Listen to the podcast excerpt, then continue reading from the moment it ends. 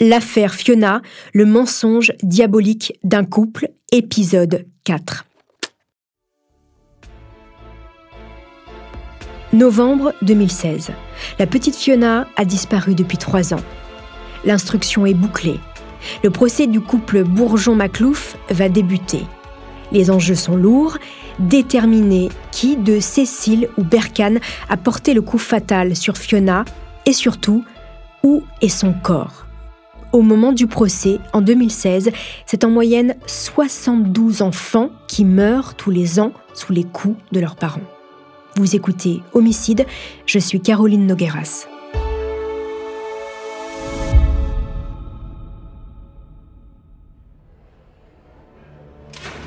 Placés en détention provisoire depuis leur arrestation en septembre 2013, Berkane et Cécile sont jugés pour coup mortel sur mineurs de moins de 15 ans, un crime pour lequel ils risquent tous les deux 30 ans de prison. La mère de Fiona, Cécile, comparée aussi pour trois autres délits dénonciation de crimes imaginaires, non-assistance à personne en danger et recel ou dissimulation de cadavres. Des chefs d'accusation pour lesquels elle encourt jusqu'à 5 ans de détention. Pour défendre Fiona, huit associations contre les violences faites aux enfants se sont portées partie civile. L'objectif du procès, vous l'aurez compris, éclaircir toutes les zones d'ombre autour du meurtre de la petite fille et lui rendre justice.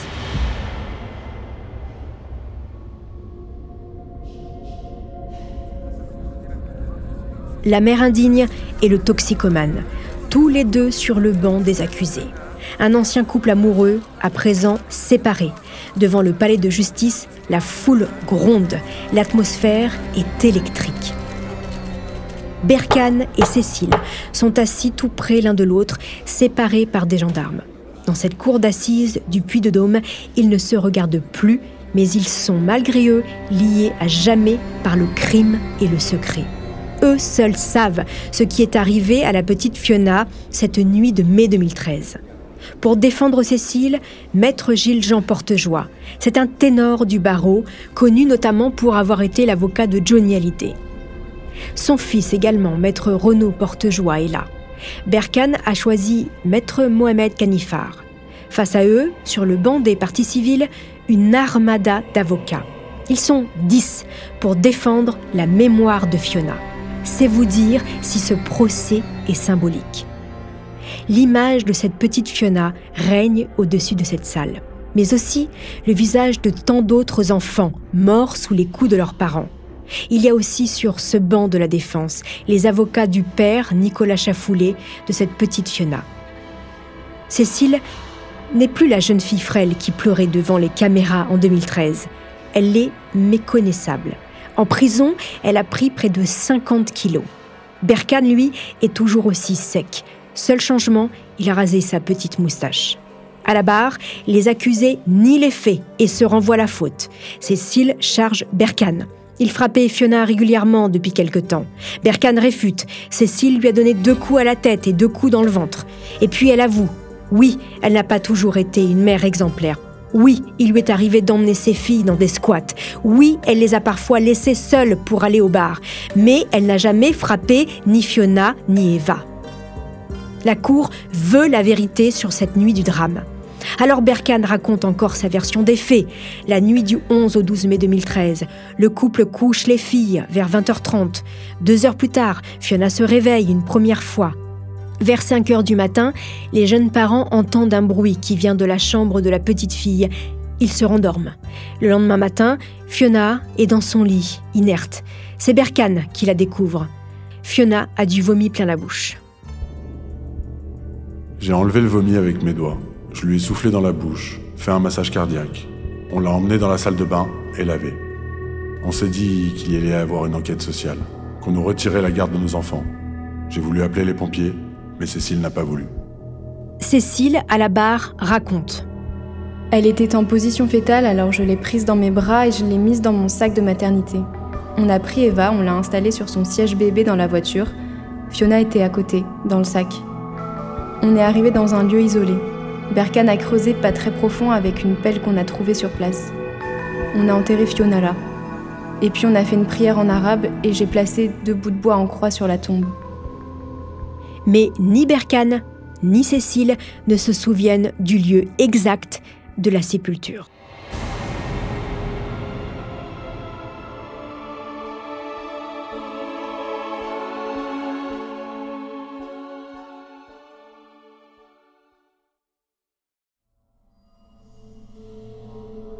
Après deux semaines d'audience éprouvante, le verdict tombe. Berkane est reconnu coupable de coups mortels sur mineurs de moins de 15 ans.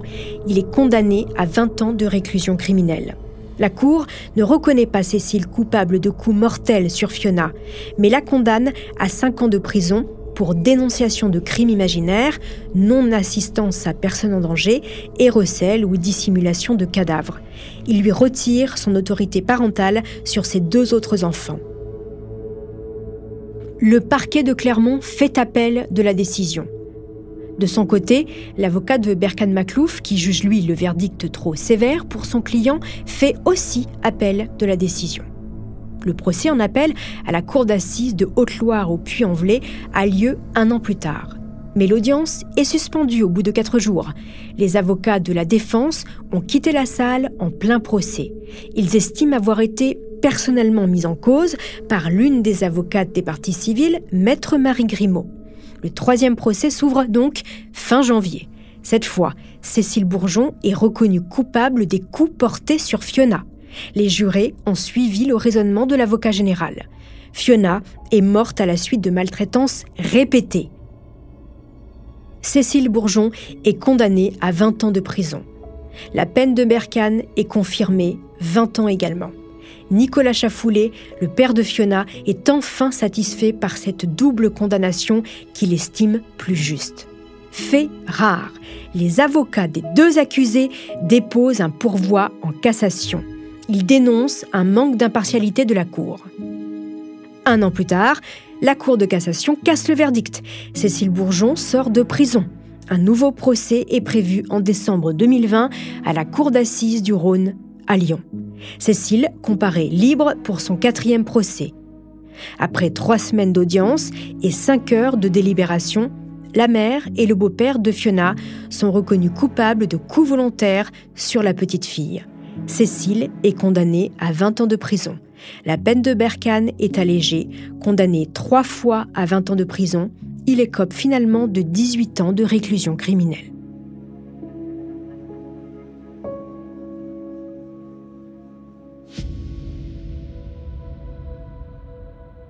Maître Marie Grimaud, bonjour. Bonjour. Vous êtes l'une des avocates de l'association Innocence en danger, partie civile à ce procès. Je vous remercie beaucoup déjà pour commencer, Marie Grimaud, d'être avec moi en studio aujourd'hui. Euh, l'affaire Fiona a bouleversé, choqué, indigné toute l'opinion publique, bien sûr à cause des violences découvertes sur la petite Fiona par sa mère, son beau-père, et puis surtout les mensonges répétés. Plus de neuf ans après la disparition de Fiona, son corps n'a jamais été retrouvé. On est dix ans même après aujourd'hui, quand on on est en studio toutes les deux. J'imagine, euh, Marie Grimaud, que c'est une affaire qui vous a particulièrement marqué. Euh, on dit, vous le disiez, que un avocat dans sa vie, euh, dans sa vie professionnelle, a une affaire qui le marque profondément. Celle-ci en fait partie, Marie? Oui, je crois que Fiona, je l'ai portée bien plus que de raison. Je l'ai portée et je la porterai, je pense, jusqu'au jour où je raccrocherai la robe parce que euh, ça a été euh, un enchaînement de procès assez hors norme, une ambiance hors norme et euh, une énorme résistance à la vérité comme on en a rarement dans les dossiers. Et puis, il y a aussi une particularité qui a été soulignée dès le départ, dès le premier jour du procès, qui a été que j'avais les yeux bleus de Fiona. Et ça, ça a amené un énorme mouvement d'identification, non seulement au niveau de Madame Bourgeon, mais également au niveau du public qui était euh, présent en, masse à l'ouverture du premier procès. Et donc énormément de regards, énormément d'attentes, dans un mouvement collectif de projection sur une avocate qui vous amène à transcender un peu votre robe, presque avec une mission euh, à laquelle vous n'êtes pas préparé. Et il est vrai que cette petite fille euh, m'a énormément bouleversée et j'ai grandi avec elle au fur et à mesure euh, des procès. Il y en a eu quatre. Je suis allée jusqu'au troisième, le dernier euh, ayant dû accueillir ma propre petite fille et donc ne pas être présent au dernier procès. Mais au troisième procès, j'ai tellement grandi avec elle que j'ai fait une plaidoirie qu'on fait rarement, voire jamais, dans une vie d'avocat. C'est ce qu'on appelle la plaidoirie en jeu, JE. C'est-à-dire que pendant à peu près sept minutes, j'ai parlé comme si j'étais Fiona, avec les mots de Fiona, avec euh, le phrasé aussi d'une petite fille, pas dans un effet de style de manche, mais parce qu'elle a tellement été en moi, on l'a tellement projetée en moi, que c'était aussi ma façon euh, de la laisser partir et de la laisser enfin aller là où elle devait aller, avec cette vérité judiciaire qui est quand même euh, intervenue euh, pour la première fois euh, à ce troisième procès. Et je pense que je n'aurais pas été en capacité de toute façon d'aller sur ce quatrième procès après une telle plaidoirie, une telle évolution. Vous mettez presque les larmes aux yeux, Marie. Je vous assure, c'est très rare. Hein. Pourtant, j'interviewe énormément de gens, mais je comprends à quel point cette petite fille a fait partie un, temps de votre chemin de vie. Mm. Alors, euh, pour prendre un petit peu de la hauteur, Innocence en danger, c'est donc une association, euh, bien sûr, qui aide, qui vient en aide, euh, peut-être vous allez mieux l'expliquer que moi, les enfants qu'on ne peut pas entendre finalement.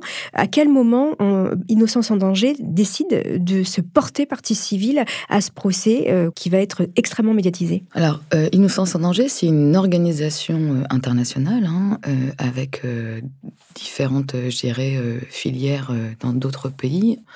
En France, elle a pour but premier de venir effectivement dans les procès, c'est autorisé par la loi, et de se constituer partie civile là où sur les bancs de la partie civile, l'enfant n'est jamais représenté, si ce n'est par un parent euh, s'il est encore vivant ou non mis en cause.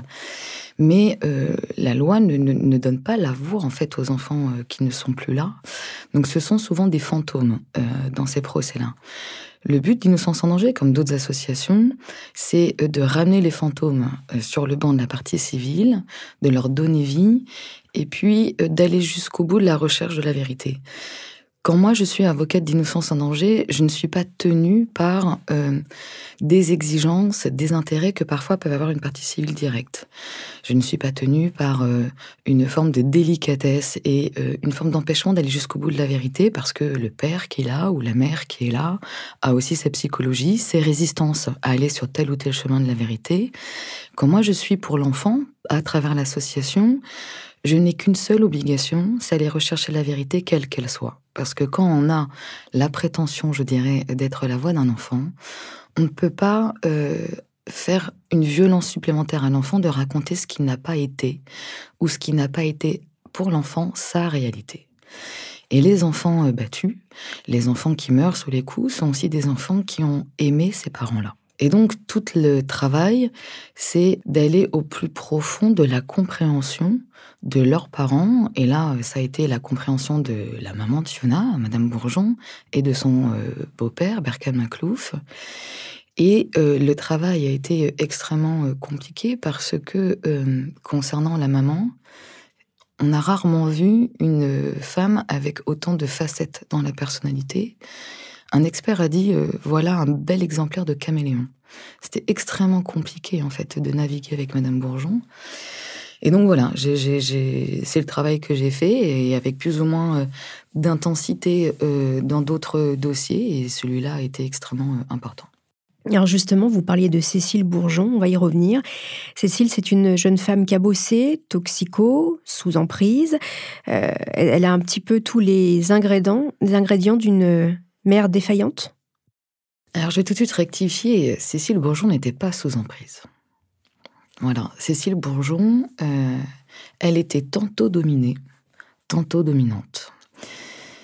Et si vous voulez, il y a une forme de caricature qu'il y a à l'œuvre et que la justice euh, alimente euh, aussi, qui euh, sont ces couples maltraitants, mais dans lesquels la femme serait sous l'emprise de l'homme et donc dans une incapacité de réaction, et que finalement cette emprise viendrait alimenter une violence. C'est extrêmement rare les, femmes sous emprise dans les couples maltraitants, on est plutôt sur une diade homme-femme qui, par leur rencontre, vont avoir une forme d'imbrication de leur personnalité, du, du, pire, je dirais, de leur personnalité, et qui vont amener à un déchaînement de violence sur un enfant ou plusieurs enfants à l'intérieur du couple. Dans le couple de Madame Bourgeois et Monsieur Berkane, il y avait de la violence euh, à tous les étages de ce couple-là, mais dans des manifestations qui étaient euh, différentes chez euh, Berkan Maclouf que chez Cécile Bourgeon. Berkan Maclouf, c'était une violence physique et impulsive. Euh, de décharge d'un homme qui a été euh, un enfant lui aussi maltraité, un enfant avec euh, un très fort désinvestissement familial sur ce qu'il était petit, et donc quelqu'un avec des failles narcissiques extrêmement importantes, peur de l'abandon. Madame Bourgeon, on est sur autre chose elle a été euh, pas sur une maltraitance directe, même si elle a pu à un moment donné euh, mettre un peu en cause euh, son père à l'époque, sans qu'on puisse réellement savoir ce qui était vrai, ce qui était faux. Mais Cécile Bourgeon, c'était une femme qui avait une très grande intelligence. D'ailleurs, un expert disait qu'elle était probablement au potentiel, ce qui n'était pas du tout le cas de Berkan Maclouf et surtout une intelligence pour venir euh, perpétuellement rechercher un bénéfice dans le couple qu'elle forme à l'autre, bénéfice qui est celui euh, euh, de se remplir elle, de venir aussi maîtriser l'homme qu'elle a avec elle et utiliser cet homme-là comme un peu, si vous voulez, à défaut de pouvoir extérioriser sa violence, elle utilisait notamment M. Maclouf, comme le vecteur de sa propre violence. C'était un peu son bras armé, finalement, Berkane, euh, pour euh, Cécile Bourgeon. Donc voyez-vous, tout ça peut être assez compliqué à comprendre, mais euh, dans ces couples-là, il y a rarement le bon et le méchant, le dominant et le dominé. On est sur des rôles qui peuvent s'inverser au fur et à mesure du temps et même dans une même journée. et c'était ça autour de Fiona. Et justement, Fiona, Qu'est-ce qu'elle a, cette petite fille, qui dérange ce couple? Fiona, elle a euh, malheureusement pour elle euh, le visage et le regard de son père. Voilà.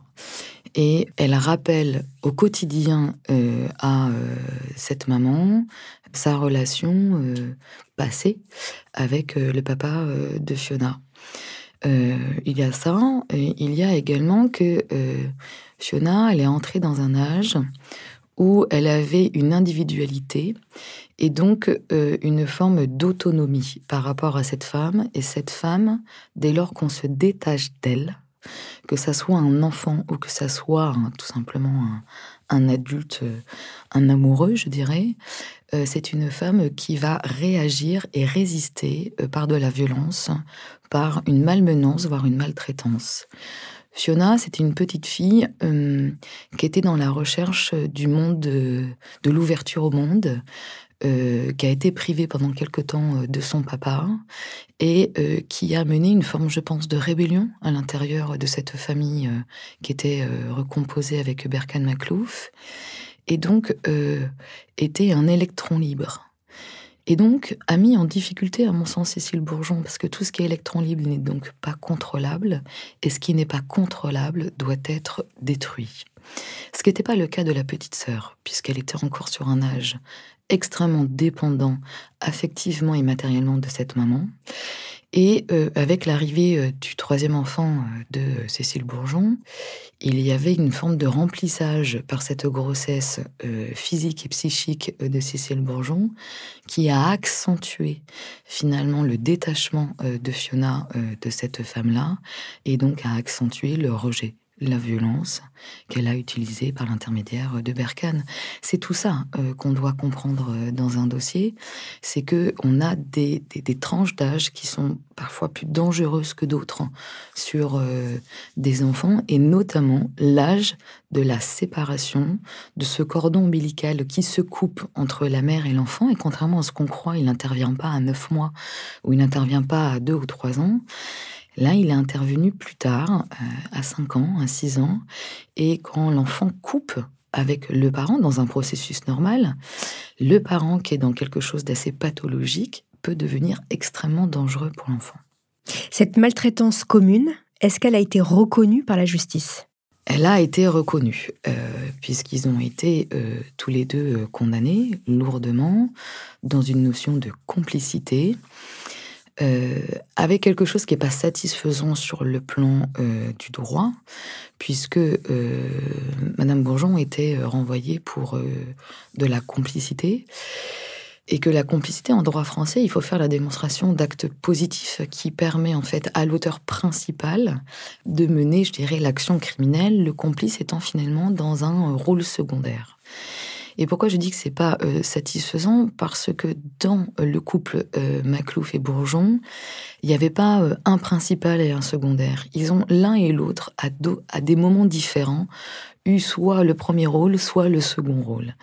Et que cette vérité judiciaire, elle vient figer dans le temps un premier et un second. Sans ça, moi, je n'ai pas été euh, satisfaite, mais c'est le problème de la qualification euh, qui avait été euh, retenue. Disons que là, il aurait été plus intéressant de retenir la réunion plutôt que la notion de complicité. Mais vous savez, dans notre justice française, il est extrêmement compliqué d'envisager une autonomie de l'acte criminel chez la femme. Mhm. C'est très compliqué. On a beaucoup de mal encore à voir qu'une mère peut être euh, criminelle. Euh, ou alors dans un espèce de mouvement de balancier de euh, la mère totalement monstrueuse et on lui dénie la qualité de mère, soit de la mère sous emprise et donc de la mère victime et on en vient dénier la qualité de victime de l'enfant. Il y a un espèce de mouvement de balancier comme ça dans l'appréhension de la maltraitance qui est gênant pour nous euh, en tant qu'avocat de partie civile, qui vient euh, restreindre le champ de la compréhension, le champ du regard sur le dossier. Et c'est en ça où ce dossier a aussi été extraordinaire, parce que Cécile Bourgeon a réussi à ne jamais basculer intégralement, soit dans la mère monstrueuse, soit dans la mère totalement victime. Et donc, au fur et à mesure des procès, elle a mis à mal les représentations euh, sociétales et judiciaires sans jamais vouloir accepter l'une des deux cases. Et en ça, elle avait raison, puisque aucune de ces deux cases n'était satisfaisante.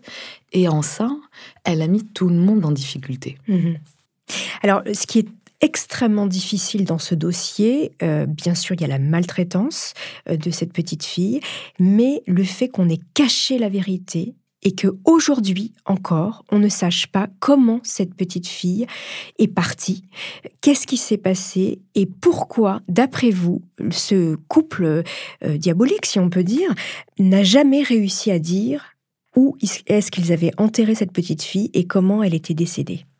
Ils ne pouvaient pas le dire, ils ne pourront jamais le dire, parce que s'ils devaient révéler euh, les derniers instants de vie euh, de Fiona et euh, comment ils ont traité la mort de Fiona, définitivement, ils tomberaient dans la communauté des monstres.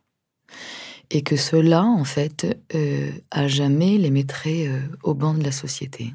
En tout cas, pour Madame Gourjon, il y a une forme de pulsion de vie. Alors ça peut être étonnant, parce qu'elle a eu de la pulsion de mort, mais elle a une véritable pulsion de vie. Euh, Madame Bourgeon, elle veut faire partie euh, de cette vie. Elle veut se remplir encore d'enfants, puisqu'on en a eu après, euh, la démonstration par la suite. Et que pour pouvoir tenter cette légitimité, je dirais, de continuer à faire partie de cette vie, il fallait surtout taire ce qui a été fait au corps de Fiona. Je, pense qu'au fur et à mesure des trois procès, on a commencé à approcher euh, ce moment euh, de vérité sur ce qui s'est passé et euh, si elle a été enterrée ou pas. sauf que quand on l'a approché, il y a eu deux choses se sont passées. Concernant Monsieur Maclouf, dès le premier procès et encore plus sur le troisième, approcher ce moment-là, il nous y a amené hein, dans une forme de transe. Euh, quand il a pris la parole, il était debout, euh, le regard totalement euh, hagard, presque dans une forme de transe mhm. physique. Sauf que ça l'a amené dans un, dans un véritable effondrement à tel point que cet effondrement l'a amené très loin dans la folie, hein, puisque euh, pour Monsieur Maclouf, on s'est quand même interrogé dès le premier procès de sa capacité en fait de faire face à son jugement. Mm-hmm. Il a en cours de la détention déclenché du délire paranoïaque, qui est quand même aussi l'un des éléments en lien avec la toxicomanie, mais aussi des effondrements psychiques extrêmement importants du fait d'un acte dans lequel vous avez eu une part euh, active et qui est insoutenable une fois que vous sortez en fait de cet acte-là. Et qu'est-ce qu'il raconte euh, devant la cour? Il va euh, raconter euh, tout le chemin qu'il va faire pour enterrer le corps de Fiona, mais c'est pas l'enterrement que, que, moi je vois crédible dans, dans le moment de ce récit, c'est ce qu'il va raconter du regard de cette petite fille lorsqu'il va la découvrir dans la chambre.